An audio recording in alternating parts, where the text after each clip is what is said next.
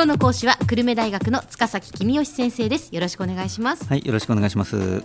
えー、さて先生はこの度老後破産しないためのお金の教科書という本を出版されました。その本のエッセンスをシリーズで教えていただいていて、えー、前回はドルへの投資についてお話をいただきました。今回はどういうお話でしょうか？はい、えー、今日は一番基本的な退職金の運用方法についてお話しましょう、はい、退職金というと今までに手にしたことのない金額なのでどうやって運用しようかなって戸惑ったり焦ったりする人結構多いと思いますけども、まあ今日お話しすることを出発点として落ち着いて計画を立ててください。わかりました、はい、落ち着いてって今先生強調しておっしゃいましたけど、大事なんですね。大事です、はい、退職金が出たら最初にすることはまず借金を全部返しましょうってことですね。ローンを返し終わったりとかってことです。はい。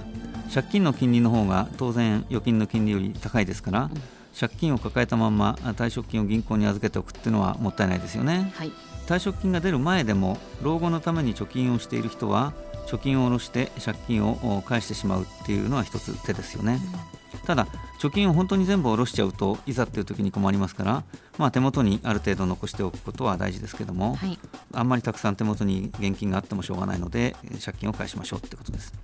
最近は非常に金利の低い住宅ローンなんかがあって例えば金利がまあどうでしょうね。1.5%より低いようなものだったら無理に返さないで退職金が出た時に返すということもあると思いますけども、あのそれより高い金利のものは早めに返しちゃった方がいいんだろうなと思ってます。ええ退職金の次の使い道はあ生活費に使いましょうというのは年金を受け取るのをできるだけ我慢して後ろ倒しにするために退職金を使って食いつなぐという表現よくないですけども退職金を使って生活しましょうってことですね。なるほど。まあでもねせっかくの退職金を生活費に使うって勇気がいることだなっていうか、えー、まあ、将来のためにこうまとまったお金を取っておきたいっていう気もするんですけど、あのもちろんそう考える人多いんですけれども、年金のことを考えるとそうとも言えないわけですね。年金は、うん、普通65歳から支給されますけども、ええ、受け取る年齢を70歳まで待つと年金の受け取り額が大きく増える、まあ、42%増えるわけですね。えですから退職金を使って70歳まで、えー、生活をして70歳から年金を受け取り始めると、うん、この年金というのはあの死ぬまでずっともらえますし、うん、途中でインフレになればその分増えてきますから、安心感としてはそっちの方がずっと安心だと私は思ってます。なるほど、まあ、82歳以上まで長生きする自信があるのならばということですけど、あのそうです。あの自分は早死にすると思っている人は、まあ、あのもちろん早く年金もらえばいいわけですけども そこは人それぞれですね。はいまあ、あの年金もらうの我慢するといっても本当に退職金を全部使って手元の資金がゼロになるまで我慢しろとは言うつもりはなくて、はい、もちろんあの手元に何百万円か残しておきましょうと。でそれは何もなければあの遺産として、えー、相続して、えー、葬式代に使ってくださいということで相続すればいいと思います。その老後も持っているべきその数百万円、はい、手元の資金数百万円というのは、どうしておくのがいいんでしょうか？これに関してはですね銀行に貯金しておくのが安全だと思っている方多いと思いますけども、銀行の預金はインフレが来た時に目減りしちゃうのであんまりお勧めじゃないですね。特に今、日銀が毎年2%をインフレにしようって頑張ってるわけですから全部銀行預金に置いとくのは結構危険なことだなと思います。はいということで、まあ、もちろん銀行預金もあっていいんですけども、うん、株式で持つ部分あるいは外貨で持つ部分に、まあ、大きく3等分するって一つの考え方でしょうね。うで具体的には株式で持つ部分は投資信託、まあ、ETF ってやつがいいと思いますけども、まあ、投資信託で持ちましょうと。で外貨で持つ部分これも米ドルの MMF で持ってもいいですしあるいは外国株で運用する ETF っていうので、えー、持つこともいいですね。なので、まあ、いろんなものをちょっとずつ持ってみましょうと分散投資をしましょうってことですね。はいでえー、いろんなものを持ちましょうっていう意味での分散投資も大事ですけども投資信託や外貨を買うときにいっぺんに買わないで時間をかけてちょっとずつ買いましょうっていうことも大事ですね。まあ、時間分散って言ってますけどね、いっぺんに買っちゃうとたまたまその時が一番高かったよね損したねっていうことになっちゃう可能性があるので、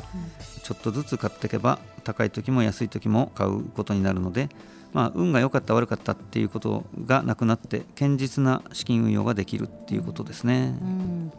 この堅実なっていうのは先生ポイントですね。あの老後の資金はとにかく欲張らないで堅実にいきましょうってことですね。そのためにリスク分散をして、そして時間をかけて少しずつ使うっていうこれも先生もここのシリーズで何回もおっしゃってますけれども、それだけ大事だっていうことなんですよね。えでもう一つその年金なんですけど、はい、まあ、今少子高齢化だから年金もらえなくなるっていうふうに思っている方も多いし、はい、その実際じゃあ自分の時にいくらぐらいもらえるんだろうかって不安な方多いと思うんですよね。年金もらえなくなるって心配している人たくさん、うん、いますよね、うんはい、で私はそう思ってませんけども、まあ、そう思っている人がたくさんいるってことも知ってますので、うん、そう思っている人に対してアドバイスをするとすれば、はい、あのもし年金が受け取れなくなると思うんだったらあもちろん年金は60歳から受け取れるようになったら少しでも早く受け取って政府が破産する前に1円でもたくさん受け取りましょうっていうことが一つとそういう人はドルを買ってください。政府が破産したり年金が払えなくなったりするようなそんなとんでもない国だとすると銀行に貯金しておいてもあるいは日本企業の株買ってもしょうがないのでもし本当にそんなことになれば外国人が日本にある財産を売ってそれをドルに変えて本国に逃げ帰るというか持ち帰るでしょうから、はい、そうすると絶対ドルが高くなるはずです。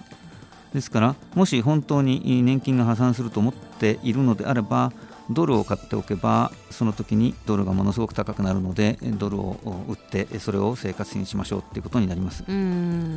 で繰り返しますけども私は年金あの破産すると思ってませんので死ぬまで年金に頼ろうと思ってますが まあ人それぞれですから、うん、あのいろんな考え方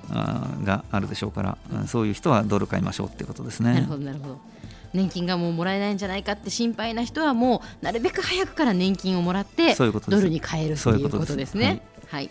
では先生今日のまとめをお願いします、はい、退職金の運用は長生きをしてその間にインフレになっても困らないようにということを最優先に考えましょう。借金を返した後は退職金で生活して年金の受け取りをなるべく我慢しましょう。老後の資産は円とドルと株式で3分の1ずつ持つと安心です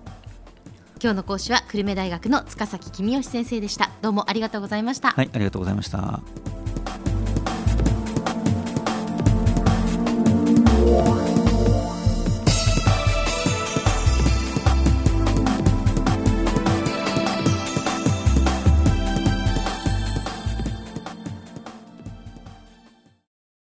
ゾクゾクグイグイメラメラつながる。ゾワゾワハラハラメキメキつながるズキズキ。モワモワホカホカつながる。キリキリ。ザワザワキュンキュン。ガンガン。ワクワク。ウズウズドキドキ。ルンルンバクバク。九州人のいろんな気持ちつなげます。九州から輝こう。キラキラつながる。 QTnet